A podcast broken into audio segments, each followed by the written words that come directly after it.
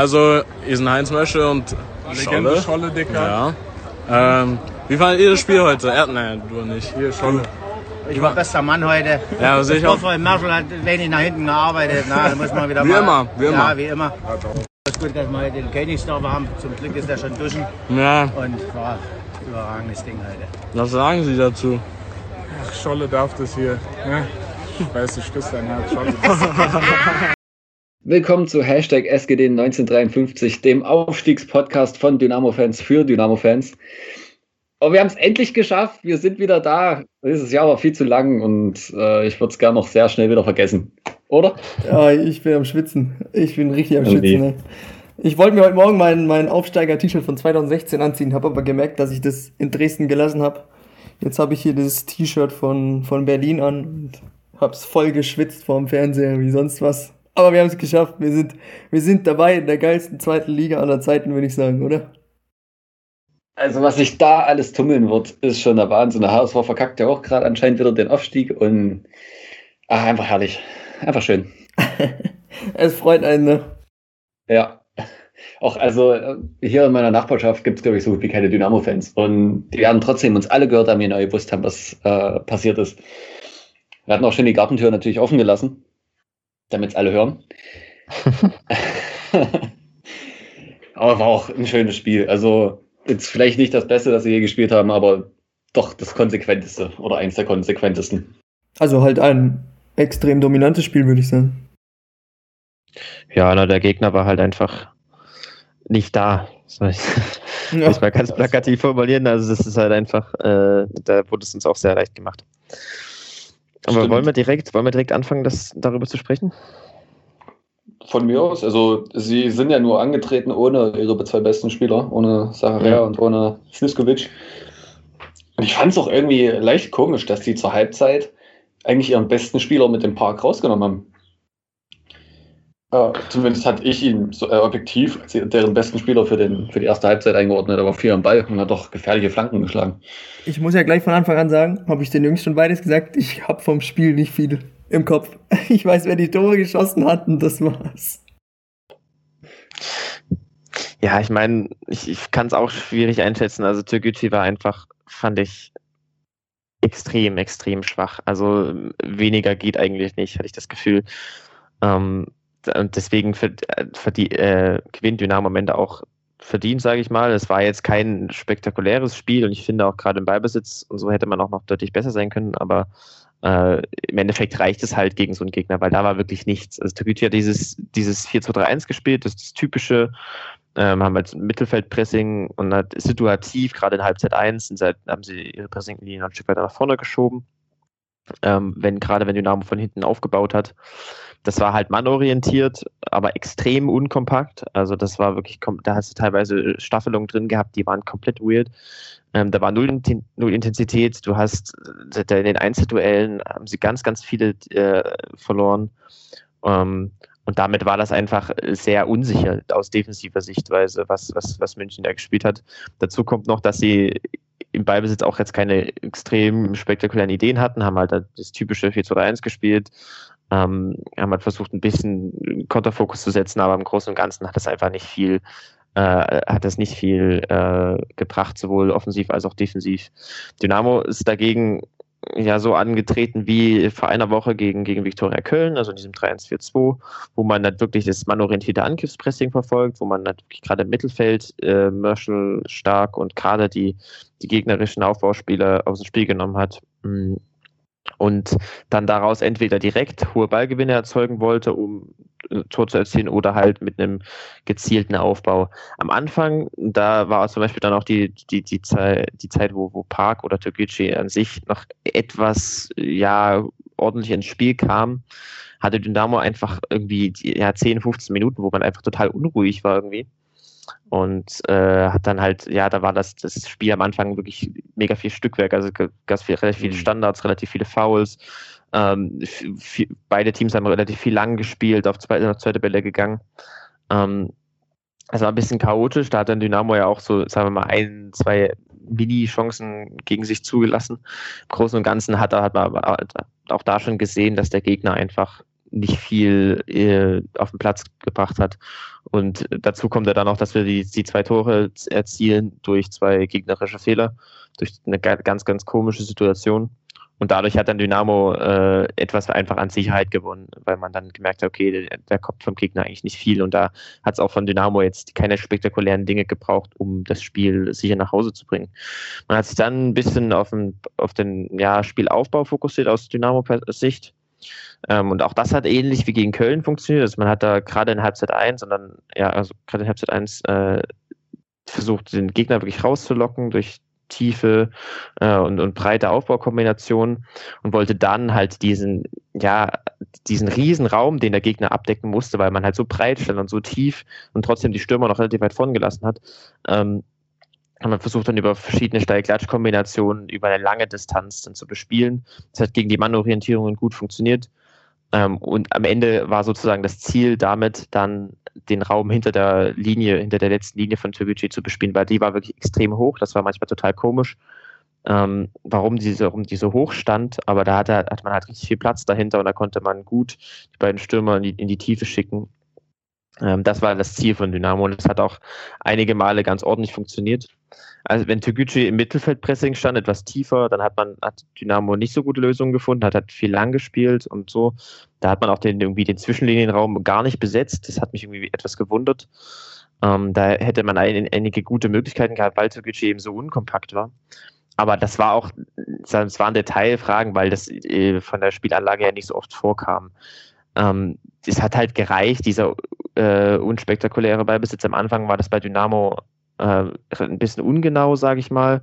Man konnte gerade in Halbzeit 1 nicht so viel Gefahr erzeugen, weil man eben manchmal zu ungeduldig war, zu schnell lang gespielt hat äh, und auch in den Einzelaktionen ungenau war. Aber selbst damit hat es dann, äh, hat, konnte man Tore schießen und war deswegen sicher. Und dann, ich meine, in Halbzeit 2 ging es dann so weiter, da hat sich Türkgücü dann nach hinten äh, zurückgezogen, stand tiefer. Dynamo hat ein bisschen umgestellt, hat durch die Einwechslung von Flachodimos auf äh, defensiv auf 4-4-2 umgestellt, ein ganz, ganz klassisches. Mhm. Das war aber gar nicht so oft im, im, im, Einsatz, weil man einfach die ganze Zeit Ballbesitz hatte. Und dann ging es da sozusagen im Aufbau ähnlich weiter. Dynamo äh, musste kreieren, hatte da meiner Meinung nach jetzt nicht so riesige erfolgsversprechende Ideen, wo ich sage, okay, so, so wollte man es angehen. Ähm, Gerade im letzten Drittel waren da meiner Meinung nach zu viele Flanken dabei und so. Aber wie gesagt, am Ende reicht das gegen so einen Gegner, weil dann Tsuguchi hat da wirklich in dem Pressing, das war kompletter, kompletter Hühnerhaufen. das war chaotisch, das war unkompakt das war gerade im Zentrum, sind Leute rausgerückt und haben den Gegner äh, ja, rausgerückt und dann wurde der, der Raum nicht geschlossen, dann wurden Gegner nicht richtig übergeben und dadurch hat es halt hat Dynamos unspektakulärer Ballbesitz dann da auch gereicht, sodass wir dann zwei Tore machen, eigentlich noch zwei, drei Tore mehr machen müssen und am Endeffekt äh, verdient gewinnen. Und damit ist es, ist es durch. Es war jetzt wirklich kein, das fand ich jetzt kein, kein spannendes Spiel, kein, kein schönes Spiel, aus, auch aus taktischer Sicht war Dynamo ex, nicht extrem gut, aber ich meine, im Endeffekt ist das Ergebnis und das, äh, das reicht dann. Ja, du hast es auch äh, gesagt, am Anfang gerade die chaotische Phase. Die Jungs, die waren einfach, da können sie vorher von Lockerheit und allem möglichen reden, die waren angespannt und das von unten bis oben. Ähm, das hat man beim Ehlers gemerkt, äh, der ein, zwei Pässe am Anfang nicht ganz genau gespielt hat. Das hat man aber auch äh, bei anderen Leuten gemerkt, die ja doch schon etwas erstmal reinkommen mussten. Auch unsere drei vorne ähm, hatten da noch ihre Schwierigkeiten, ein Spiel zu finden. Wollten, glaube ich, äh, besonders schnell nach vorne spielen. Ich glaube, gerade äh, Heinz Mörscher wollte da ganz schnell ein Tor schießen, zusammen mit den anderen beiden. Ähm, aber dann mit dieser Aktion und gut, ich habe vorhin gesagt, äh, Park war vielleicht deren Bester. Ähm, vielleicht war auch unser Besser, dass er das 1-0 auflegt. Ähm, bin mir allerdings nicht sicher, ob der Voller da nicht auch rauskommen kann, denn in dem Moment, wo Königs, äh, Königsdorf, schon, da Ferner an den Ball kommt, von dort kam Vollert gelaufen in Richtung Tor. Also da stand da schon. Und ich weiß nicht, ob er, ja, keine Ahnung, da hätte hingehen können. Dann macht es ja, da Ferner perfekt. Ja, ja na, ich, ich fand Vollert bei beiden Toren jetzt nicht unbedingt 100% schuldfrei. Beim ersten ist es halt so, dass es auf die Torwartphilosophie ankommt. Und wenn du halt ein aggressives Torwartspiel forcierst, wo du halt eine, eine hohe Stellung hast und äh, wirklich auf diese, die, diese Bälle halt auch achtest, dann, dann kriegst du das verteidigt, dann ist er da schneller da. Ähm, so wirkt es halt, er stand halt da zu tief. Wenn es halt, wenn er das halt vom, vom Trainerteam halt so gesagt bekommt, dann ist es halt so. Ähm, aber ich bin eigentlich immer ein Freund davon, das relativ äh, progressiv zu gestalten und äh, ihn sozusagen einfach ja, einfach mit dem Torwart auch eine weitere Möglichkeit zu haben, solche tiefen Bälle zu verhindern, auch, auch wenn das ja. da jetzt so eine Zufallssituation war, aber ähm, damit, das hat zum Beispiel bei Dynamo hat das äh, Schwebe immer auch richtig gut gemacht. Ähm, dass du, wenn du einen hohen aktiven Torwart hast, der halt auf solche Bälle lauert und dann direkt da ist, damit dann, dann dass der Gegner dann sieht, dann, dann kommen da viel, viel weniger Bälle in die Tiefe und, und wenn sie kommen, dann kriegst du sie besser verteidigt. Und äh, da, deswegen fand ich da, das, wie du, wie du richtig sagst, das hätte man durchaus äh, verteidigen können. Abgesehen davon, dass natürlich der, der, der, der Rückpass per Kopf jetzt nicht so die, die beste Idee war. Ähm, auch beim, beim zweiten Tor übrigens, da, da, da fand ich auch, dass er äh, da eine, eine, eine unglückliche Figur macht. Beim ähm, Tor dachte ich, jetzt muss ich, ja. Jetzt muss ich, wie, sag nochmal, wie, wie das Tor zustande gekommen ist. Das, ich ähm, das war hinten, Dynamo hat den Ball hinten und es kommt ein langer Schlag von Elos oder Ah Führing, ja, genau, stimmt. Ja, ja, ja, Und der geht einfach durch. Die Abwehr steht schlecht von denen. Der Verteidiger ist viel zu langsam für den Speed, den Königsdorfer hat. Ich denke, also ich habe auch am Anfang gedacht, wo ist Vollert? Ähm, denke aber, der Ball da hat er so einen komischen Trall. Der ja, klar. Mitte ja, der, liegt, ja. der Hälfte da liegen. Ähm, und dann ja. ist es, glaube ich, auch richtig, dass er hinten bleibt. Ja, ich, ich, ich, ich fand, dass er etwas dann am Ende etwas zu weit äh, vorn steht. Das, weil, ja. weil wenn er, ich meine, am Anfang, wenn er den Ball halt nicht bekommt, dann, dann muss er sich zurückziehen, alles gut. Und da, dann geht er aber zu zeitig raus. Und dann, weil, wenn du als Torwart, du, als Torwart gehst du dann raus, wenn kein anderer Spieler eingreifen kann. Aber wenn da halt noch der Innenverteidiger da ist, der da halt dann den Königstorwart dann, dann gut umspielt, mhm. dann musst du dich eigentlich etwas zurückziehen, weil der, einerseits der, der Innenverteidiger immer noch etwas mehr Chance hat, den, den äh, ja, einzugreifen und andererseits hast du dann etwas mehr Reaktionszeit. Ähm, und deswegen fand ich, da stand er so ein bisschen im Niemandsland rum. Er stand dann halt so, der Innenverteidiger stand da zwei Meter neben ihm, rutscht vorbei und er stand dann auch komisch. Deswegen, da fand ich es auch ein bisschen, ja, schwierig, ein bisschen chaotisch, aber es ist auch nur Detailsachen. Im Großen und Ganzen ist der, der große Fehler ist ja eigentlich äh, der vom, vom Innenverteidiger. Und ja. ja. mit der hohen Linie, das war genau das, also das, äh, warum da die Linie so hoch steht. Ähm, und trotzdem die, die, die Absicherung nicht passt, das ist, ist halt ja, das war ja schon eine relativ hochgepresste Situation da von, von Türkgücü. Ähm, ich kann ja schon verstehen, dass du dann als Abwehr halt an der Mittellinie stehst. Ähm, du darfst es dann nur nicht verpassen, entweder Königsdorf irgendwie zu blocken. Diesen Weg darf er halt nicht machen an dir vorbei.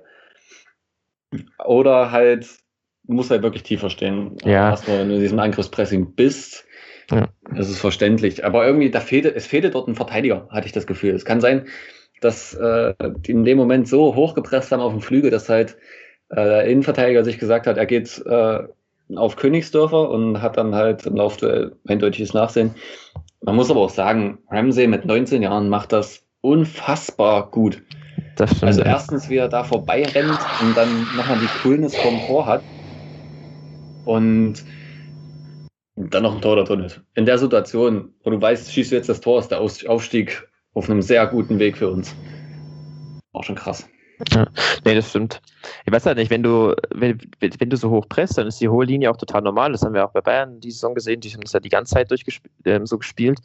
Ähm, das Problem ist halt, wenn du einerseits so langsame Innenverteidiger hast, die dann die, die zu diesem System nicht 100% passen, dann hast du immer eine, eine Gefahr, die da besteht. Und andererseits, finde ich, musst du dann gerade, wenn du auf so eine Seite rüberpresst, äh, entweder äh, oder ja, entweder Schrägstrich äh, beides, ähm, die sowohl den, den, den Ballführenden äh, unter Druck setzen und zum anderen ähm, auch einfach äh, horizontal kompakter stehen. Weil so war es, dass, dass also gerade der Rechtsverteidiger oder der rechte Innenverteidiger, die standen noch relativ weit auf ihrer Seite. Ja, und wenn du halt genau. aber so kompakt rüberschiebst uh, und dann, also auf die, die, die, die link, der linke Teil der Mannschaft schiebt rüber und der rechte ist halt noch so der halb auf äh, zwischen den Positionen. Da äh, hast du halt keinen Zugriff mehr. Aber wenn dann zum Beispiel der Rechtsverteidiger, der rechte Innenverteidiger etwas mehr zusammengerückt werden, dann hätte man da noch eine Chance gehabt, äh, eine bessere Restverteidigung, um äh, den, diesen tiefen Lauf dann zu verhindern. Ja. Aber gut, mir stört's nicht, ne? ja, wie Lukas gesagt. Größer hat es ja auch mal versucht, Ja. aber äh, hat es dann nicht hinbekommen, uns zu schaden. Ja, und es war einfach wirklich komplett planlos, was, was München da gespielt hat. Also das war im, im Ballbesitz war da nicht viel dabei. Es war halt einfach, ja, sch- schon spielen ein bisschen nach vorne, dann kommt der Ball irgendwann auf die Flügel, schlagen wir die Flanken rein. Die waren am Anfang, wo Dynamo so chaotisch war, äh, durchaus etwas äh, gefährlich, aber jetzt auch nicht, auch nicht extrem. Und dann gerade defensiv, da waren Situationen dabei, gerade wo sie dann in der Halbzeit 1 da haben sie so ein Mittelfeldpressing gespielt manchmal in Situationen, aber also mit einer sehr hohen Linie, mit also letzten Linie. Ähm, und dann aber einen extrem großen äh, freien Raum zwischen den Linien. Also da hast du Mhm. diese Viererkette und dann hast du da, weiß ich, zehn Meter horizontale Distanz gehabt und dann standen noch die restlichen sechs. Und dann, das, das hat er ja gar nicht, also das, äh, das hat, das hat gar keinen Sinn gemacht, fand ich. Also, Ähm, das hätte Dynamo, das hat Dynamo jetzt nicht bespielt. Ähm, da hätte man beispielsweise easy äh, ein, zwei äh, Stürmer, die halt dynamisch diesen zwischen den Raum besetzen und die dann mit Steil-Klatsch-Kombinationen ähm, einsetzen, hätte man dort easy machen können, hat man nicht gemacht, weil es einfach vermutlich gar nicht so äh, vorher besprochen wurde, dass, dass da so ein großer Raum entsteht. Ähm, das war insgesamt einfach, ja, war es ein Gegner, der, der wirklich gar nichts mehr gezeigt hat und äh, gegen den gewinnst du halt auch easy 4-0, auch wenn du selbst nicht äh, extrem viel gezeigt hast, gerade im Ballbesitz. Aber ja. Und dann reichen halt so ein paar Glanzmomente oder gute Aktionen, zum Beispiel Genau. die Ablage von Rosinov vor dem äh, 3 zu 0. Die ist genial. Für einen Drittligastürmer ist die schon genial. Dieses einfach nur tropfen lassen, so halb mit der Pike, halb mit dem Außenriss. Und dann, es ist halt auch wieder schlecht verteidigt. Die Lücke ist da. und Merschel macht dann auch alles richtig. Tunnelt den Torhüter mal zum zweiten Mal in dem Spiel. Ist, glaube ich, auch bitter für einen Torhüter. Du wirst einmal über Luft, zweimal wirst du getunnelt und dann schießt der Flachottimos in der 90. Minute noch so ein Ding rein. also das ist ein gebrauchter Tag. Ja, das Tor war schon geil, ne? Ein bisschen Ja. untergegangen, finde ich. Also aus 20 Metern schweißt er den da hinten rein. Hat mich auch nochmal gefreut. Und dann hat der Schiri gleich abgepfiffen und endlich, endlich konnten sie alle feiern. Finde die Hüte so geil. ja, die Hüte, mit Scholle, mit den Hüten und alles. Ist Ja. schon cool. Auch gut, äh, wie er gesagt hat, er wollte eigentlich nicht nass gemacht werden, ähm, Scholle. Und dann hat es doch jemand gemacht. Und er weiß noch nicht, wer es war. Weil das muss er noch rausfinden. Auch eine schöne Situation, wie äh, die Teambetreuerin und Teammanagerin ähm, Löwe hinten das äh, T-Shirt wegzieht, so ein bisschen Bier aus ihrer Flasche reinkippt. Naja, die. So die hat ordentlich ausgeteilt, ne? Ja. Er hatte dann auch gesehen, dass er Chris Löwe versucht hat, sich nochmal zu überraschen, aber es hat nicht so ganz funktioniert, glaube ich. Ja, nicht nur einmal hat sie ausgeteilt. Ähm, habt ihr eine Ahnung, warum die so mit dem Zeugwart äh, sich gefeiert haben? Hey? Und ihn vor allem gefeiert haben? Also ich kann mir das vorstellen, als Mannschaft, dein Zeugwart, dem musst du vertrauen und zu dem musst du ein gutes Verhältnis haben. Und wenn, dann ist das halt eine der Personen, die am wichtigsten fast für so eine Mannschaft sind. Ähm, er ist jetzt erst, auch erst seit einem Jahr da. Ja, also ich fand es auf jeden Fall sehr schön, wie sie da auch mit ihm gefeiert haben. Da stand er bei den Spielen auch immer so ein bisschen abseits. Ähm, Ja, also ich kann mir vorstellen, weil er, weil er letztes Jahr abgestiegen ist mit Jena. Was Das ist halt ja. vielleicht, was damit reinspielt, aber ist definitiv cool zu sehen. Ja. Mhm. Ja, also ich feiere das total. Äh, Momentan alles, die ganze Feier hinterher. Paul Will, der einfach komplett nass war und sich erstmal umziehen musste. Ähm, Aber trotzdem fand ich es ein bisschen traurig. Es kam so nach fünf Minuten kamen Bilder, wo die Jungs einfach auf, der, auf dem Rasen saßen und ja, viel mehr kannst du Ja, ja nicht machen. natürlich. Ja. Ist halt ein bisschen schade. Aber trotzdem, ich glaube, wir haben die richtigen, um Party zu machen. Gerade mit einem Heiko Scholz, der der Hut komplett quer, pitchnass. Das dickste, dickste äh, Glas Bier in der Hand, alles Mögliche. Aber ich glaube auch, ein Stefania kann ordentlich feiern, ein Königsdorfer kann ordentlich feiern und äh, gleich zu Anfang hatte ja der Mai das Bierglas in der Hand, ähm, nippte zweimal dran, guckte in die Runde, keiner wollte es, okay, trinke ich halt weiter.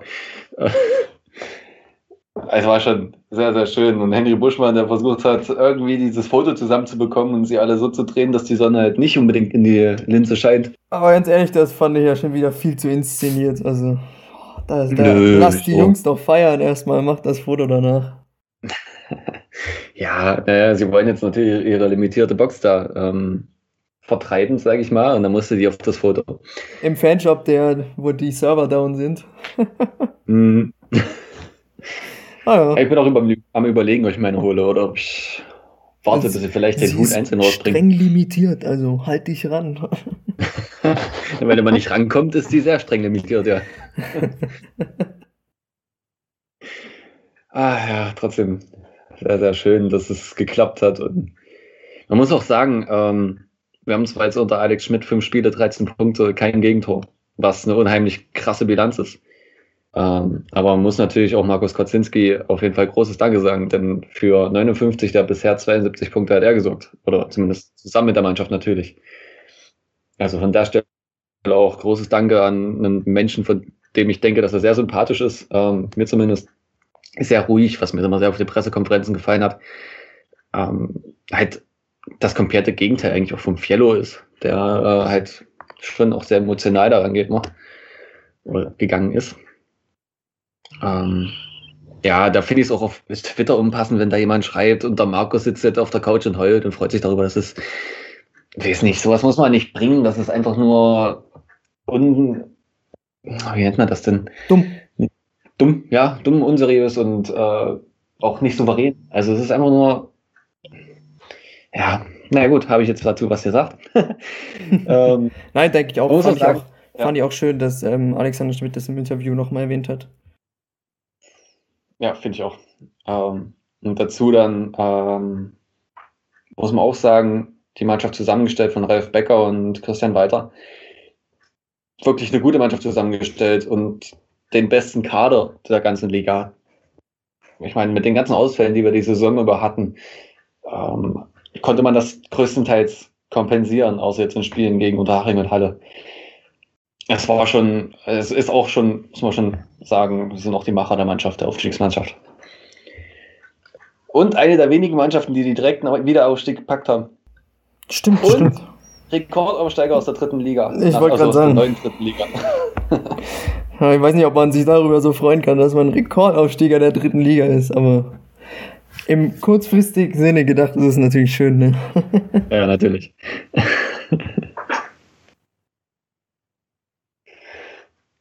Leider muss man auch was äh, ganz kurz zumindest zu den Vorgängen vor dem Stadion sagen, ähm, beziehungsweise im großen Garten. Ähm, ja, die Frage ist halt eine Frage, wie das Sicherheitskonzept gedacht war und ähm, sicher war das Bullshit, da so viele Leute durch eine Polizei hinzuschicken. Ähm, aber das darf nicht so eskalieren. Ich meine, was, was denken sich diese Leute, die dann auf die Polizisten losgehen? Ähm, ich, natürlich war ich nicht dabei, das muss ich auch sagen. Ich war nicht mittendrin, äh, ich war zu Hause vom Fernseher. Und ich weiß nicht, ob es von der Polizei ausgegangen ist, aber Polizisten mit Flaschen zu bewerfen, mit Pyrotechnik, generell Menschen damit zu bewerfen, ist unheimlich dämlich, dumm und einfach spiegelt nicht wieder, wofür dieser Verein Dynamo Dresden steht. Äh, wir stehen für Zusammenhalt, für ein Miteinander. Wir sind eine Sportgemeinschaft. Und da schließt auch die ein, die nicht in unserem Verein sind, bin ich der Meinung. Und da schließt also auch Polizisten mit ein. Und egal, ob jetzt uns eine Aufstiegsfeier verwehrt wird, äh, das Virus macht vor sowas nicht halt. Es ist natürlich an der frischen Luft, aber wir wussten alle von Anfang an, und das können, das weiß auch jeder, der dagegen vorher gemeckert hat, ähm, dass Maskenpflicht und Abstände nicht eingehalten werden. Und die Bilder belegen es, die jetzt auf Twitter kursieren. Ähm, größtenteils wurde es nicht eingehalten. Hm. Ja, vor allem während wir hier gerade aufnehmen, überschlagen sich gerade die Ereignisse. Ich weiß nicht, ob ihr es mitbekommt, was gerade passiert. Ich will jetzt nicht sagen, was passiert. Äh, Journalisten, die richtig schwer verletzt sind, die verprügelt wurden, Tritte gegen Köpfe, Schläge gegen Köpfe. Von Fans, von unserem Verein. Ich bin so wütend. Ich war ich war happy, als wir aufgestiegen sind, aber ich kann es gerade nicht sein, weil es solche, sorry, dass ich das jetzt sage, Arschlöcher gibt, die diesem Verein so sehr schaden, die Barrikaden errichten gegen die Polizei. Jungs, was habt ihr im Fußball zu suchen? Ich hoffe, das gibt ein Statement vom Verein, dass wir diese Menschen, diese Jungs, Mädchen, Männer, Frauen, wer auch immer, mir ganz egal, wir brauchen diese Leute im Verein nicht. Und ich hoffe, diese Leute kommen nie wieder zu einem Spiel von Dynamo Dresden, denn es ist einfach nur noch zum Schämen, sich solche Bilder anzugucken. Finde ich auch. Ja, bin ich absolut bei dir. Absolut, genau richtig. Ähm, ich will da auch gar nicht mehr so viel dazu sagen, weil das ist, will mich eigentlich viel lieber auf das Sportliche konzentrieren. Das sind einfach, das sind einfach Personen, die man nicht als Fans bezeichnen kann und deswegen ja, möchte ich da nicht so viel drüber reden. Trotzdem darf man es natürlich nicht ignorieren und das ist alles richtig, was er gesagt hat. Man, man muss es definitiv differenziert betrachten und nicht unbedingt pauschalisieren. Und es ist total cool, wenn man, oder es wäre total cool, wenn man dort in irgendeinem Corona-konformen Rahmen ähm, sich hinstellt und mit Abstand den, den und Maske den, den Aufstieg feiert, in den kleinen Gruppen, wie auch immer. Aber so wie es stattgefunden hat, geht es einfach gar nicht. Und da, und die Menschen, die sich eben nicht an die Regeln gehalten haben und die die Gewalt angewendet hat, das, das ist einfach absolut, dieses Verhalten ist absolut zu verurteilen. Und es ist auch egal, was, was da passiert ist äh, von anderen, wie die Polizei verhalten hat. Ähm, es, das, Gewalt geht einfach nicht. Es, es geht nicht, das ist, das ist nicht Dynamo und das ist, geht in keiner Situation des Lebens und damit äh, nur weil irgendwo anders so auch gefeiert wird ohne Abstand und whatever ähm, sollte das sollte das nicht, nicht heißt das nicht, dass das so sein sollte und e egal ob das äh, bei Dynamo jetzt war oder Rostock oder München ist einerseits zu verurteilen, dass äh, die, Menschen sich nicht an die, die einige Menschen man muss differenzieren einige Menschen sich nicht an die Corona ähm, Maßnahmen halten. Und andererseits, das ist bei Dynamo noch im Speziellen, dass es Menschen gibt, die Gewalt anwenden, sowas geht einfach nicht. Ich war nicht dabei, aber wenn man jetzt sowas hört, mit Polizeiketten durchbrechen, Angriffe auf Journalisten, das ist, das ist einfach, das geht nicht. Das ist absolut zu verurteilen. Ähm, Nochmal, egal was andere machen, was die Polizei gemacht hat, das ist eine bewusste Entscheidung für Gewalt und das geht einfach nicht. Punkt. Richtig. Ja, aber und, wie du gesagt hast, man muss ja. natürlich differenzieren. Ich möchte hier auch nicht alle unter einen Hut stellen. Es gibt sicher welche, die da. Ich kenne auch welche, die mit, die mit Abstand da standen. Jetzt hat die Feuerwehr Dresden gerade den Massenanfall von Verletzten ausgerufen. Also die bauen gerade die Infrastruktur für alle möglichen Schwerverletzten auf. Ich weiß nicht, was ich ja, sagen soll. Was soll das? Ja, das ist genau das Ding. Wie gesagt, es wäre total, ich, ich finde es, ich sag mal so, ich, ich, wär, ich hätte mir gewünscht, dass einfach niemand hingeht weil auch wenn, und das ist, das ist definitiv zu, äh, wichtig zu betonen, es, ich, es cool gewesen wäre, wenn man das in irgendeinem Corona-konformen Rahmen ähm, hinbekommen hätte, ähm, war halt einfach das Risiko, oder steigt das Risiko mit der Anzahl der Menschen, dass irgendwas passiert. Und das ist eben so passiert und das geht einfach gar nicht. Das ja. äh, gibt es nichts mehr zu sagen. Das ist einfach absolut inakzeptabel. Das ist zu verurteilen. Und sowohl die, die, die, äh, ähm, ja, die Tatsache, dass Corona-Maßnahmen nicht eingehalten werden, auf der anderen Seite auch, dass äh, Gewalt angew angewendet, angewendet, angewendet wurde. was ist heute los? ähm, das ist einfach, das geht nicht. 100 Prozent. Punkt. Fertig. Vielleicht noch abschließend dazu. Ähm, vielleicht auch an alle Journalisten, die uns zuhören. Wir wissen, dass ihr da seid. Hallo. Ähm, bitte macht nicht den Verein Dynamo Dresden dafür verantwortlich. Ähm, der ist nicht dafür verantwortlich. Diese Personen sind alle für sich selber verantwortlich. Jeder, der dorthin geht und jeder, der ausschreitet, ähm, die, die sich nämlich dran gehalten haben, äh, von denen ich denke, dass das die Mehrheit sind, ähm, die wollten nur feiern. Und der Verein kann, wie gesagt, nicht unbedingt was dafür. Ähm, das heißt nicht unbedingt, er kann nichts dafür. Es wurde nie von Dynamo dazu aufgerufen, sich irgendwo zu versammeln. Ähm, Dynamo hat im öffentlichen Raum keine äh, Hoheit, sage ich jetzt mal, keinen kein Einfluss auf die Fans. Ähm, zumindest keinen rechtlichen. Und es ist einfach wenn ich auf Twitter schon wieder lese, hoffentlich wird der Verein dafür hart bestraft. Was, was kann der Verein dafür, dass es da 200 Idioten gibt, die sich nicht zusammenreißen können? Und der, ich denke, dann ist alles gesagt. Also wirklich bitte macht den Verein nicht dafür verantwortlich in allem, was ihr schreibt. Ähm, der kann nichts dafür. Der Verein kann nur was dafür, dass sie jetzt aufgestiegen sind und das ist die Hauptsache heute. Auch wenn es für viele Menschen, die jetzt bei diesen Ausschreibungen dabei sind, wahrscheinlich schon lange nicht mehr darum geht.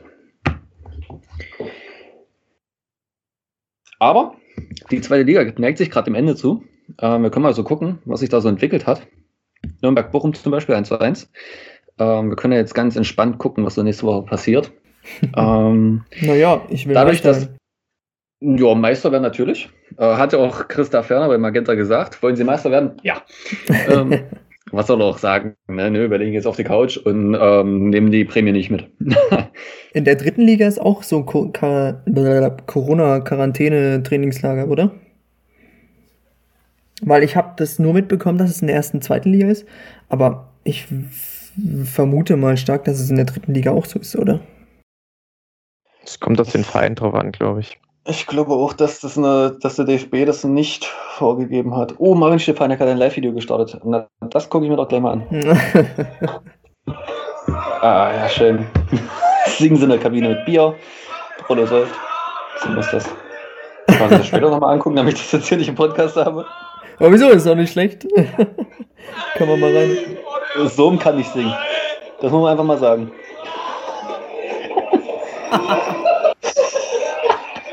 Ist auf jeden Fall herrlich. ähm, gut. Äh, wir wollten eigentlich in die zweite Liga gucken. Also, ähm, Karlsruhe verliert, ähm, nee, Karlsruhe gewinnt 3 zu 2 gegen Kiel. Damit ist Kiel noch nicht aufgestiegen. Ähm, Fürth gewinnt anscheinend.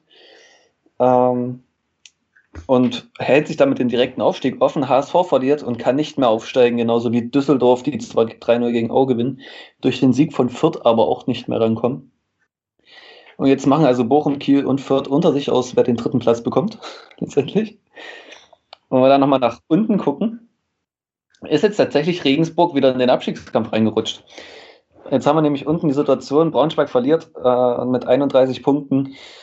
Ähm, haben sie die schlechteste Ausgangssituation auf Rang 17. 33 dann Osnabrück auf dem Reli-Platz. Ein Glück können wir da nicht mehr hin, wenn Osnabrück zum dritten Mal in die Reli muss. Sandhausen äh, auf dem 15. Momentan werden sie gerettet, äh, wenn es auch nach dem nächsten Spieltag so bleibt mit 34 Punkten und Regensburg eben mit 35. Also da kann noch einiges passieren am letzten Spieltag. Ich glaube, das werde ich mir nächste Woche genüsslich ansehen. Was mir Ähm, gerade einfällt, Aue ist 13. Hast du gesehen? Ja, Was ist denn mit denen ja- passiert? Die haben die letzten Spiele alle verkackt. Das 8 zu 3 gegen Paderborn war ja auch noch dabei.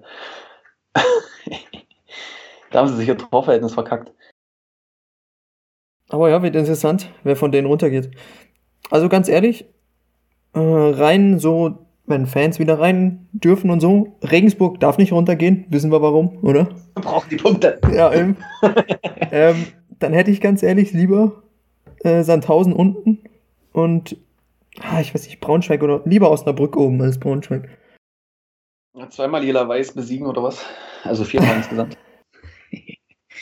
ähm, ja, weiß nicht, ich brauche beide Vereine nicht unbedingt, aber ich habe halt Freunde, die Braunschweig-Fans sind. Ähm, ich weiß, dass die Ultras in Braunschweig mit den Magis sympathisieren. Ähm, deswegen denke ich mir auch, dass einige Dynamo-Fans das nicht nachvollziehen können. Aber ich habe da halt äh, so ein bisschen Personal Ties dahin.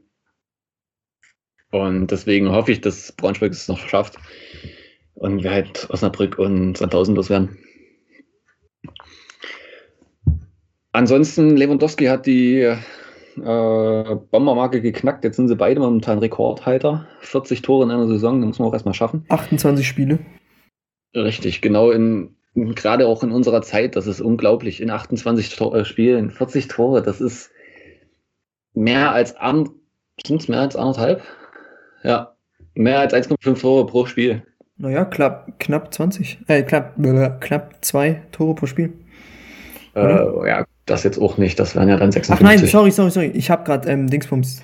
Äh, Gerd Müller hat knapp zwei Tore pro Spiel gemacht. Er hat in Also- 19, in 19 Spielen hat er die 40 Tore geschossen.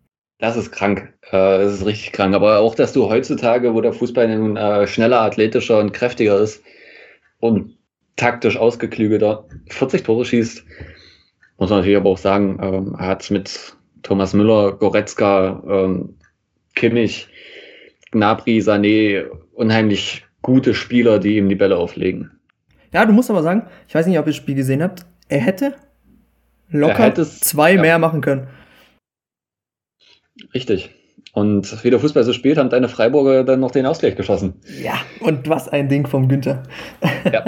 und, das muss man jetzt mal sagen, im letzten Spiel im altehrwürdigen Dreisamstadion, Schwarzwaldstadion, wie man es nennen würde, ab nächster Saison geht ins Neue.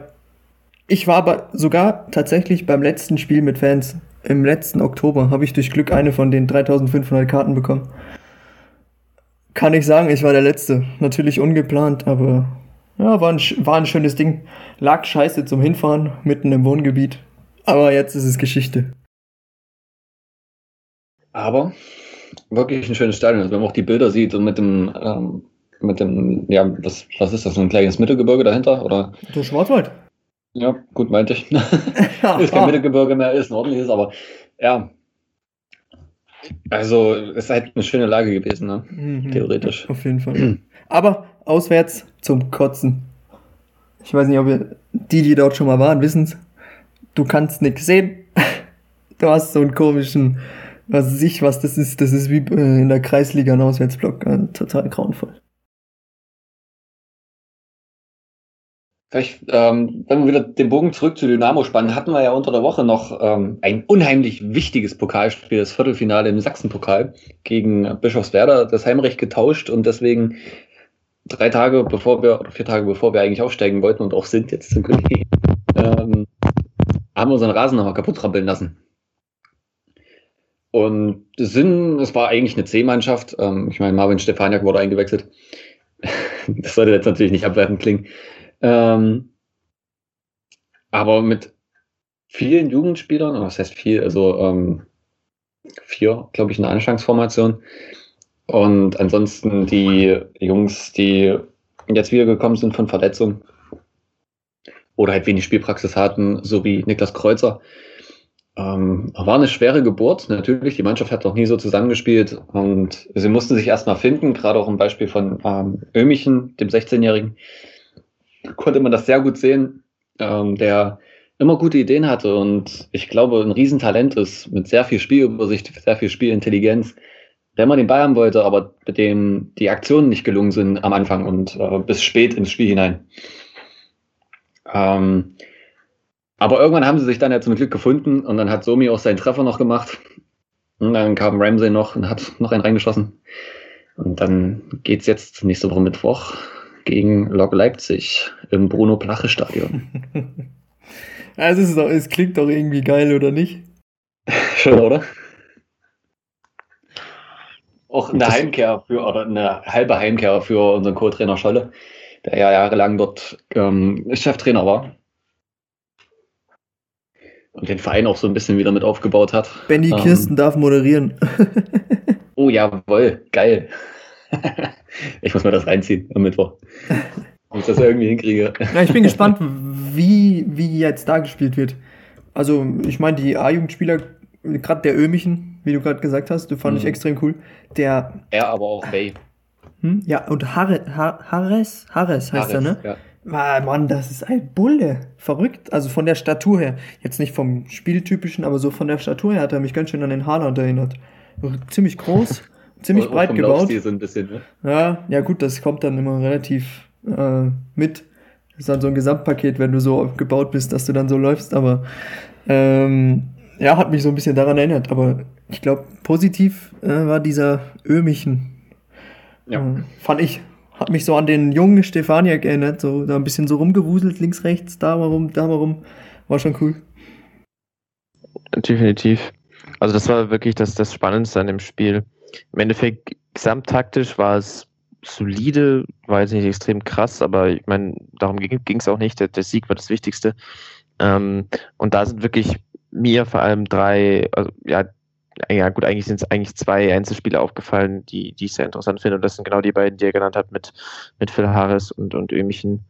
Ähm, Harris ist ein total spannender Stürmer, der sehr dynamisch ist, der vor allem mega aktiv ist im Spiel, also mit, mit Pressing total ähm, stark ist und ähm, dann auch immer wieder gute, inter, äh, interessante und intelligente Tiefenläufe anbietet, ist mit dem Rücken zum Tor noch etwas, er hat dann noch etwas äh, Probleme, auch so von der, von der Physis an sich im direkten Duell. Aber gerade was seine Dynamik angeht, äh, fällt er wirklich auf. Und das ist, das ist mir auch schon aufgefallen, als ich ihn ja mal bei den, bei den U19-Spielen angeschaut habe. Ähm, Ömichen habe ich noch nie gesehen, aber den fand ich auch da total cool. Und es ist ein sehr kreativer, beweglicher Zehner, der mir in dem Spiel wirklich vor allem aufgrund seiner, sein, des Einsatzes von seinem Körper aufgefallen ist. Also wirklich so, so kleine Details, so Körperfinden, äh, auch ja direkte, ähm, mhm, direkte und starke ähm, First-Touch-Bewegungen und so. Das war wirklich cool. Ähm, das äh, hat mir gefallen. Ähm, klar war da auch bei ihm sowas wie Entscheidungsfindung im, im letzten Drittel gerade äh, jetzt natürlich noch nicht perfekt, aber das, diese Ansätze in, in, einerseits in seiner Beweglichkeit, andererseits in seiner Kreativität und seiner, seinen Stärken in, in, in engen Räumen ähm, haben, mir, haben mir sehr gefallen. Auch, ähm, also, ähm, Lukas, du hast ja gesagt, irgendwie erinnert dich an Stefaniak so ein bisschen. Äh, ich habe es im Chat geschrieben, habe nicht darauf geantwortet, weil es wahrscheinlich schon wieder viel zu übertrieben war von mir. Ähm, natürlich kann man die beiden Spieler nicht vergleichen, mit dem ich ihn vergleiche. Ich vergleiche nämlich ein bisschen mit dem jungen Messi, der auch überall rumgewirbelt ist. Und einfach von der, von der Statur und von der Größe her mich an ihn erinnert. Stefaniak war ja eigentlich ein Flügelspieler und er ist halt dieses, dieser zentrale Spieler, der auch wirklich jeden Ball haben. Das war unheimlich schön zu sehen, weil es im normalen Fußballgeschäft, das wir jetzt so Drittliga-mäßig gesehen haben, hattest du bei Dynamo nicht diesen einen Spieler, der immer den Ball haben wollte. Wir haben ja lange genug angeprangert, dass sie das zentrale Mittelfeld nicht ordentlich genutzt haben. Und ich denke, einfach gerade Ömichen, aber auch Harris äh, können definitiv was werden. Harris hat mich ein bisschen an ähm, Jeremejew erinnert. So ja, Struktur und ja. Laufverhalten. Das stimmt.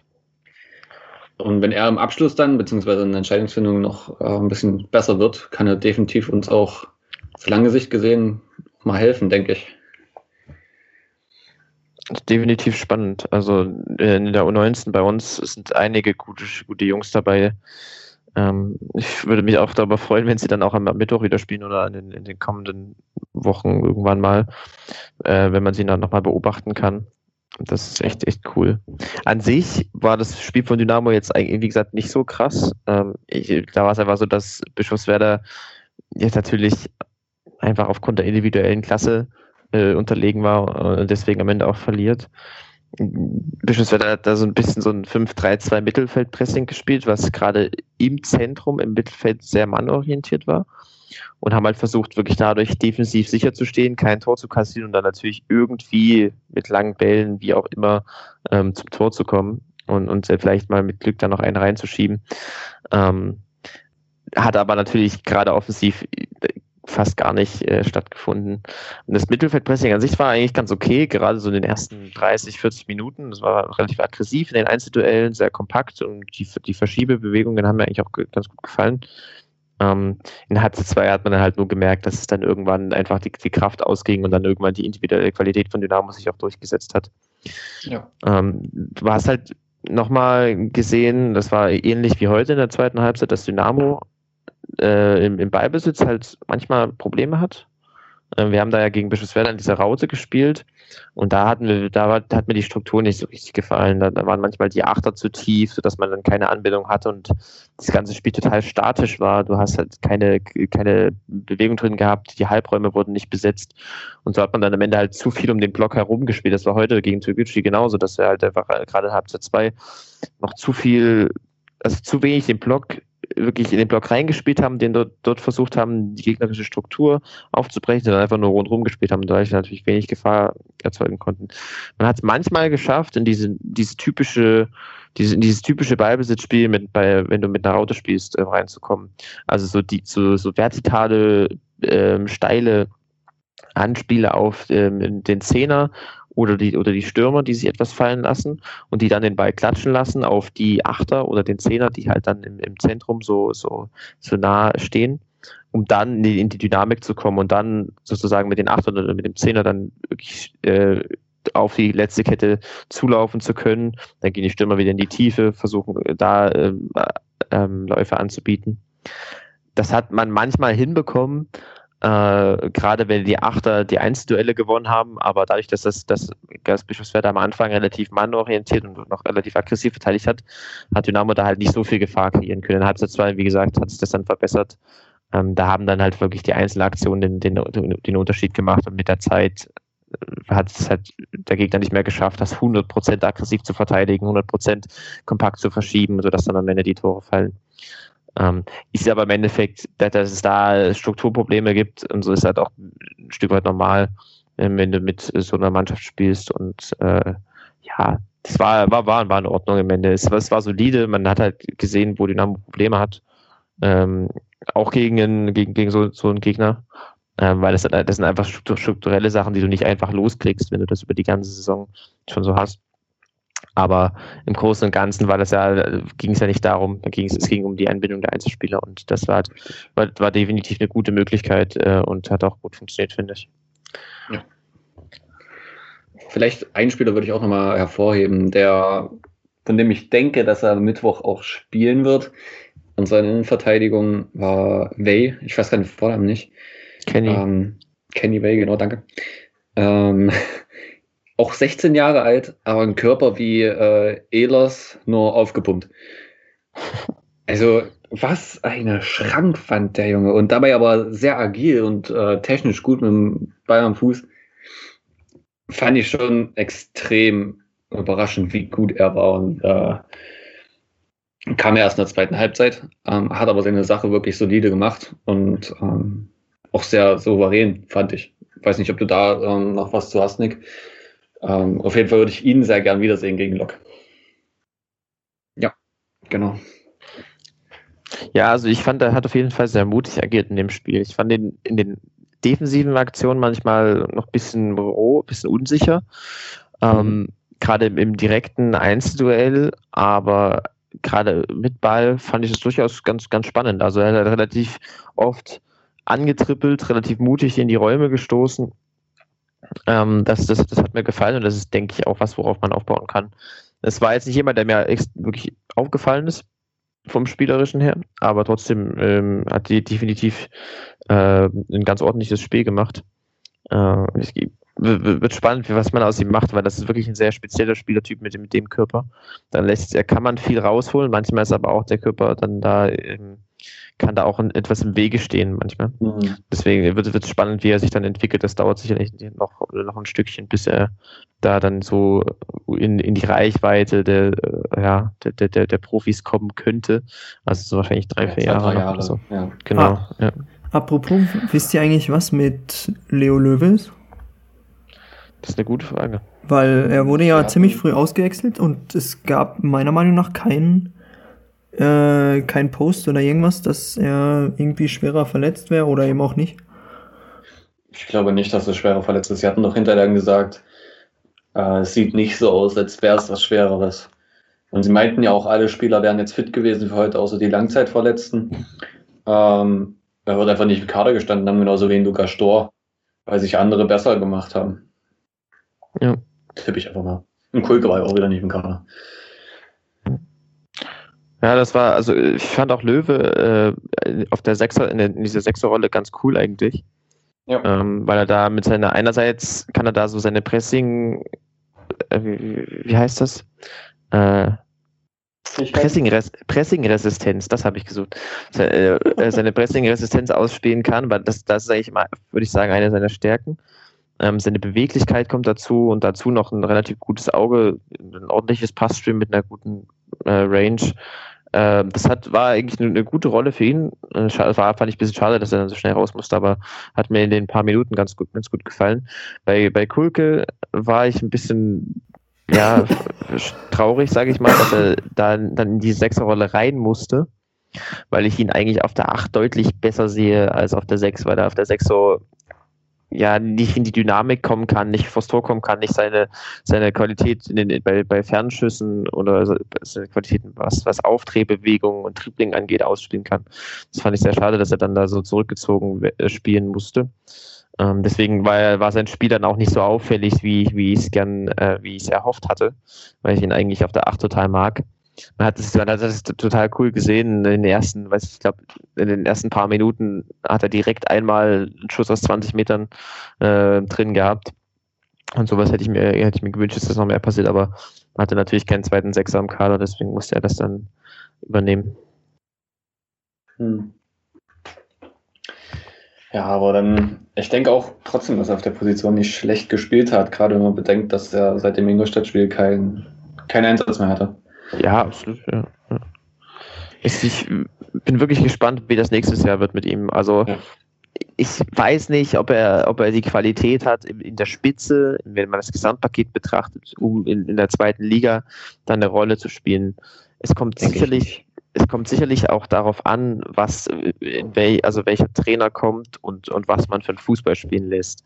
Mhm. Ähm, wenn das Ballbesitz fokussiert ist, könnte ich ihn mir eventuell vorstellen, dass er da auf der Achterrolle da was oder als Rechtsverteidiger machen könnte. Aber es ist auf jeden Fall schwierig, weil das sind halt, es sind deutliche, also ja, hat halt schon noch deutliche Unsicherheiten drin manchmal. Und mhm. gerade in, in, Liga 2, wenn du dann, wenn wir unser Mittelfeld angucken, wenn du dann mit, mit, mit Kade, Stark, ähm, Will Weihrauch, der, der diese Sechser, Achter Rolle spielen kann, der zunimmt, da kommt vielleicht auch noch einer dazu, äh, was Transfers angeht. Da wird es eigentlich echt schwierig. Ich würde mich freuen, wenn es klappt, aber ich, ich bin da im Moment ein bisschen pessimistisch. Hm. Ja, für ihn wird es sicher schwierig werden. Ja. Aber wo du gerade äh, gesagt hast, man muss auch gucken, welcher Trainer kommt. Nach dem Spiel bei Magenta meinte Schmidt auf die Frage, bleiben Sie oder bleiben Sie nicht, er denkt, dass es oder hofft, glaubt, dass es ein gutes Ende geben wird. Was sich für mich ja nun doch schon sehr danach anhört, als würde äh, Alexander Schmidt erstmal bleiben. Nee, ja, also ich meine, er hat ja die besten Argumente auf seiner Seite, oder nicht? Wie wir es ja schon gesagt haben. Ich meine, wir haben fünf, fünf Spiele sind es jetzt, glaube ich, gewesen in der fünf Liga. Spiele. Ähm, ja. Ohne Tor? Ohne Gegentor, meine ich. ähm, also, ja, was willst du mehr? Ja, also er hat definitiv keinen, keinen schlechten Job gemacht. Ähm, man sieht, man hat deutliche strategische Verbesserungen gesehen. Und ähm, das, was sich dann, ja, das hat sich damit dann auch im Endeffekt auf, das, auf die Ergebnisse ausgewirkt. Man hat, ähm, es war ja noch nicht alles perfekt, äh, aber das ist ja auch logisch in, in dieser Zeit. Ähm, ich fände, deswegen fände ich es im Endeffekt in Ordnung, wenn er, wenn er, wenn er bleibt. Das ist, denke ich, eine, eine sehr solide Option und ähm, würde ich definitiv mitgehen mit der Entscheidung was ich halt immer noch im Hinterkopf habe, ist, dass es halt so spannende Lösungen gibt äh, auf dem Markt, äh, wegen Kwasniok zum Beispiel oder Capretti oder äh, andere Leute, die, ähm, wo, ich wo ich sagen würde, das wäre einfach noch eine etwas spannendere Option. Ich weiß nicht, ob es die bessere ist. Ich müsste da auch nochmal mich mit den Trainerpersonalien einzeln beschäftigen und mir nochmal Spiele anschauen und so. Ähm, aber ich finde, das wäre eine auch spannende Option. Wenn man im Endeffekt dann sagt, man, man geht mit Schmidt, dann würde ich, wie gesagt, würde ich das auch total gut verstehen. Es ist ja auch immer schwierig, von außen den Markt zu sehen und ich weiß ja nicht, was, man weiß ja zum Beispiel, also wir können nicht einschätzen, was ein Kwasniok will und ob er überhaupt da Interesse hätte. Ähm, deswegen fände ich Schmidt am Ende okay. Ähm, trotzdem glaube ich ja, dass es, es auch spannende andere Lösungen gibt im Moment. Die Diskussion können wir uns vielleicht auch für die äh, eine der letzten Folgen für diese Saison dann aufheben, wenn wir auf die Saison zurückblicken genau. und auf die zweite Liga vorausschauen. Ja, ja vor allem finde ich es halt interessant. Man weiß ja nicht, wen ein Ralf Becker jetzt äh, in der Hinterhand hat. Ich sag, es kann ja immer sein, dass da plötzlich irgendein Name auftaucht, mit dem man gar nicht rechnet. Aber ich glaube, selbst wenn man mit Alexander Schmidt geht, ist es alles andere als eine falsche Option, äh, falsche Entscheidung, weil der Typ ist sympathisch und ähm, hat ja auch den Fußball in gewisser Weise wieder ein Stück weit verbessert bei uns in Dresden. Definitiv. Und jetzt haben wir dann nächste Woche noch das eine Spiel um den einen Titel, den wir uns von Rostock nicht wegnehmen lassen wollen. In Wiesbaden. Wiesbaden hat an diesem Wochenende, ich glaube, 3-0 verloren. In Hall. Ähm, Halle, die sich irgendwie jetzt am Ende dann doch noch gefunden haben. Haben die Ähm, 3-0 verloren? Ich glaube 3-0, ja. Oh, habe ich gar nicht mitbekommen. Ah, die haben vorn gespielt, kann das sein? Vor uns heute. Genau, vor uns haben die gespielt. 4-0. Genauso schön wie 18. 4-0 sogar. Und eine Krass. rote Karte hat Halle bekommen. Wer? Wer hat die bekommen? Oh, Halle. Ja, Ähm, welcher Spieler? Niklas Kastenhofer. Kenn ich nicht. Ähm, Ersatzspieler. äh, wahrscheinlich. Keine Ahnung, ich kenne ihn nicht. Ähm, ja, aber ich denke, für unsere Jungs, die werden nochmal alles reinhauen, um den Titel zu holen und damit die Titelprämie zu kriegen, die sie ja sicher auch irgendwo haben. Aber wir sind aufgestiegen. Und am Ende fände ich es schön, wenn wir jetzt mit Rostock zusammen hochgehen und vielleicht schafft es 1860 ja in der Relegation, hoffentlich gegen Sandhausen dann. Ähm, Ich muss mich mal kurz ausmachen. Ich kann weiter erzählen. So, jetzt. wurdest du gerade angerufen? Naja, wir haben ein Festnetz, wir haben drei Festnetztelefone hier und es klingelt halt im ganzen Haus. Verdammt.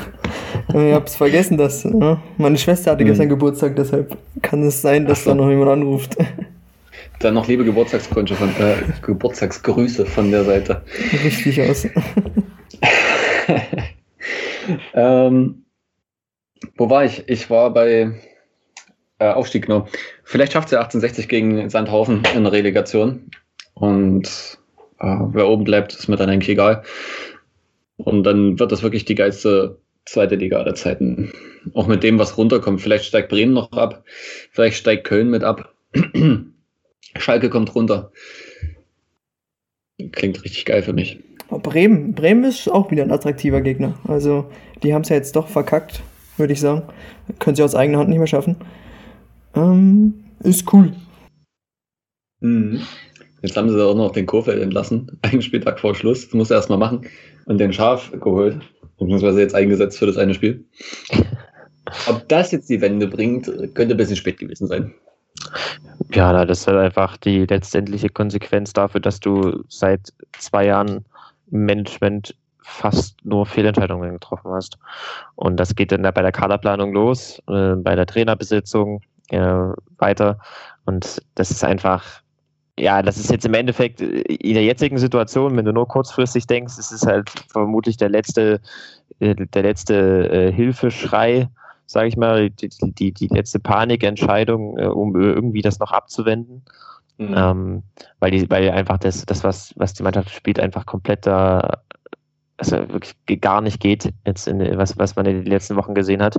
Ähm, aber ja, ich, ich habe auf Twitter gelesen, das fand ich ein gutes, äh, ne- ein guter Ausdruck. Ein Verein sollte niemals aus Panik entscheiden. Und wenn man sich Bremens Entwicklung über die Saison anguckt, ist es halt schon immer so schwach, äh, so, so schwach von, von, der, von der sportlichen Leistung her. Und deswegen hätte man eigentlich viel eher äh, äh, entscheiden müssen, beziehungsweise noch viel, viel, viel eher anfangen müssen, ein anderes strategisches Konzept zu erarbeiten. Aber gut. Naja, wenn wir auf Dynamo zurückkommen, äh, nächstes Wochenende wird spannend, finde find ich nochmal, weil Wiesbaden, ja, wie gesagt, das haben wir ja schon, das ist gar nicht so lange her, dass wir, dass wir das schon besprochen haben, einen sehr interessanten Fußball spielt, einen total chaotischen äh, Fußball, die wirklich sehr viel auf, auf Physis Wert legen, auf, äh, auf das Gewinnen von Einzelduellen. Ähm, wird nochmal eine ganz, ganz neue Herausforderung für Dynamo, weil das einfach was total Untypisches ist. Und äh, deswegen bin ich gespannt, wie das, wie, wie das Schmidt angeht, äh, der, der mit dieser Aktivität äh, im, und mit diesem äh, aktiven Pressing äh, ja Dynamo eigentlich äh, ja, mit Dynamo eine 180-Grad-Drehung gemacht hat, was, was die, die defensive Spielphase angeht. Das äh, bin, bin gespannt, wie sich das verhält in, in Bezug auf Wiesbadens äh, Angriffsspiel. Ähm, wird, wird interessant zu sehen sein aus taktischer Perspektive. Nichtsdestotrotz glaube ich, wenn Dynamo ein, ein ordentliches Pressing auf den Platz kriegt, dass man das äh, gut gewinnen kann. Äh, ist natürlich die, also in der Theorie ist natürlich die Frage, wie inwieweit das jetzt da, inwieweit da jetzt äh, die Spannung ein bisschen abfällt von der Mannschaft, aber äh, wird definitiv äh, spannend zu sehen. Vielleicht kriegen ja auch nochmal ähm, verdiente Spieler, die im Zweifel nicht wiederkommen zu Dynamo. Mein Einsatz von Anfang an. Ich denke da vor allem an Marvin, die Seitenauslinie Stefaniak. Ähm, ich weiß, ich bashe ihn immer ein bisschen, aber es wäre schon sehr schön, wenn er nochmal ein ganzes Spiel für uns spielen könnte und vielleicht auch nochmal zeigen könnte und sich für, andere, andere Vereine sich empfehlen könnte. Ähm, und einfach zeigen würde, dass es doch noch äh, so kann wie früher. Wo, wobei ich davon auch äh, ausgehe. Für ihn hoffe ich einfach, dass er möglichst einen Verein findet, der dritte oder zweite Liga spielt. Und ich denke, viele Vereine, zumindest in der dritten Liga, wären sehr froh, wenn sie einen Marvin Stefaniak in Jahren rein wüssten. Aber leider denke ich bei ihm, dass es wirklich für uns nicht reichen wird. Deswegen fände ich es schön, wenn er nochmal spielen würde. Ähm, vielleicht gibt man, ja, vielleicht wird Brollo auch die eine, eine komplette Halbserie zu Null Spiele haben. Könnte ich mir auch noch vorstellen, aber ansonsten stellt auch den Stefan Kiefer ins Tor. Ähm, vielleicht lassen wir einfach die Spieler spielen, jetzt, oder zumindest einige, die nicht so viel gespielt haben diese Saison. Das fände ich zumindest eine schöne Geste, aber auf der anderen Seite möchte ich natürlich auch den Titel und da sollte es dann auch trotzdem eine ordentliche Ausstellung geben. Ich kann mir vorstellen, dass ein Königsdorfer sich das nicht nehmen lässt, der momentan scheinbar so viel Spaß am Fußballspielen hat. Das sieht man ihm richtig an, finde ich, dass der unbedingt spielen möchte. Ja, ich hoffe auch ein äh, Pascal Sohm. Ja, der hat es sich auch verdient. Da hat er auch einige Tore für uns geschossen, muss man auch mal sagen. Fand es schön, dass Hosi heute zumindest eine Vorlage bekommen hat. Vielleicht darf er auch nächste Woche von Anfang an sich noch ein Tor klauen irgendwo. Vielleicht spielt auch ein Jonas Kühn auf der Linksverteidiger-Seite ja, mal. Könnte sein. Ist ja jetzt öfter mal im Kader gewesen, könnte ich mir vorstellen, dass man das nochmal ausprobiert. Vielleicht auch ein Quattro nochmal von Anfang an. Ähm, einfach, der hat ja auch keinen Vertrag zum Ende jetzt hin. Dass er sich nochmal zeigen kann und vielleicht kriegt er aber Dynamo nochmal einen Einjahresvertrag. Wer weiß, dann. Ey, wir sind aufgestiegen! Jawohl! Ah, viel länger als es hätte sein müssen, haben wir gewartet. Stell dir mal vor, hätten die sechs Punkte von Halle und Unterharing noch. Dann wäre das schon vor einer Woche fertig gewesen. Naja, ja, es, es, ging doch ein bisschen länger, wenn man sich überlegt, wie viele Punkte Vorsprung wir hatten zwischendurch. Ja, ja. Ähm, ja. Hätte Weil nicht die so sein müssen. nicht so schlecht waren vor den beiden Spielen. Ja, das waren halt zwei Unentschieden und eine Niederlage und ein Sieg. War jetzt nicht so schlimm. Ähm, aber es war dann einfach mit dem Unterharing-Spiel und dem Halle-Spiel war es dann auch einfach so weit. Gut, feiert noch schön. Wir haben noch die Woche gut rum. Wir haben noch die Tipps. Ah ja, verdammt, da war ja was. äh, jeder einen Punkt heute, ne? Ja. Das kommt wirklich am letzten Spieltag, wer letzter wird. ich fange diesmal an. Okay. Ich mache ein 3-0 draus. Für uns? Ja. Krass. Ja, wenn alle 4-0 ah. gewinnt. Aber Ingolstadt hat dort unentschieden gespielt, ne? Nick, dein Tipp? Äh, Dynamo verliert 3 zu 1. Oh. Ich sage auch, dass wir verlieren, aber wir verlieren 2 zu 1. Ja, jetzt aber. Und dann kommt es unentschieden. Das ist, weil wir gegen Lok alles reinhauen. wir wollen unbedingt ins Finale. Es wird interessant, es entscheidet sich am letzten Tag. Ja. Naja, dann wie gesagt, kommt gut durch die Woche. Feiert noch schön. Ich muss jetzt noch nach Halle fahren. Also ich kann noch nicht so viel anfangen zu saufen. Ah, ich muss mein Feldi mitnehmen. Naja, dann auch alten Zuhörern eine schöne Woche. Und wir hören uns nächste Woche. Hey, es Dynamo, Dynamo. Emma Davis, G.O. at Dynamo.